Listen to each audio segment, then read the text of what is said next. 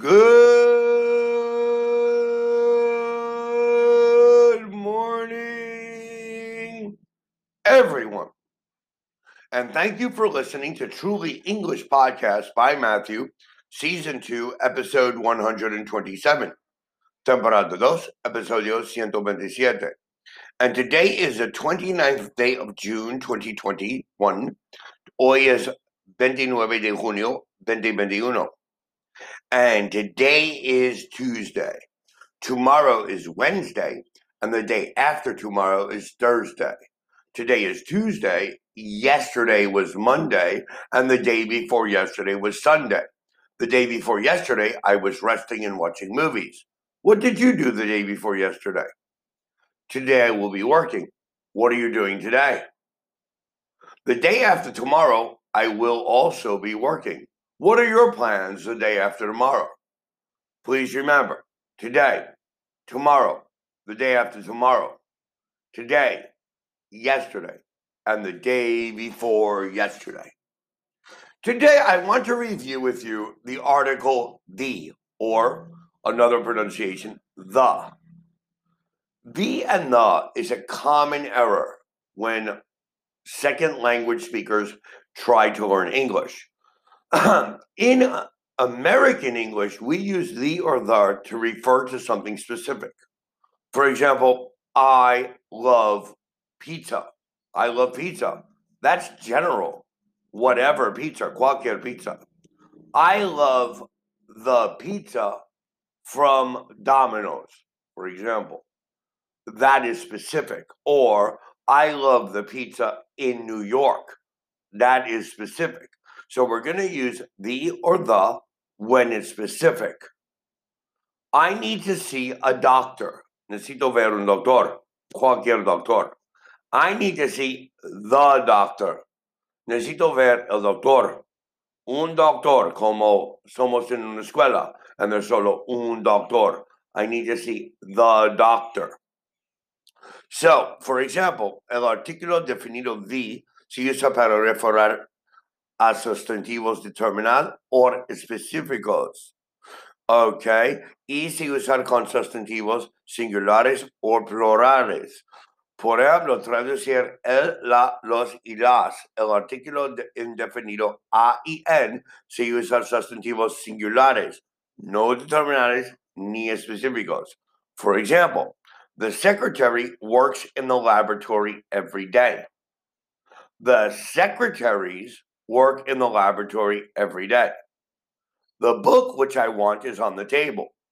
The books which I want are on the table. Now, let's read and compare. I need a dictionary. Necesito un diccionario general. That is a car. Ese es un auto general. I need the dictionary which is on the shelf. Necesito el diccionario que es sobre la repisa. Específico. That is the car which I like best. Eso es el auto me gusta más. Specifico. No se debe usar ningún artículo con los sustantivos incontables. Water, milk, money, experience, happiness, etc. Or sustantivos plurales. Books, cats, students, people, men, etc. Cuando estamos refiriendo a ellos en forma general, pero se debemos usar el artículo definido the cuando nosotros referimos para una cosa específico. In general, water is good for the health. In specific, the water in this glass is not clean. General, gold is an important metal. Specific, the gold in this ring is of good quality. General, books are expensive in Chile. Specific, the books on that shelf are very expensive. General, girls work harder than boys. Specific, the girls in this group work very hard. Now, here are some examples. Number one, the air in this room is not good. It's specific. It's the air in the room. La aire en este cuarto. Two, history is an interesting subject. History, general, know the history. Three, we are studying the history of France. Now, the word history is specific to the country of France. We have good light in our classroom. The light in this room is not very good. I always drink water with my meals. The water in this glass is dirty. Leather, the leather, the leather in these shoes is very good. We get the leather from the skins of animals. So, no, we get leather from the skins of animals. No, the. It's not general. It's not specific. It's general. But the previous one, the leather in these shoes, is specific. The leather in these shoes is very good. We get leather from the skins of animals. We all need fresh air, general. The air in large cities is not very fresh.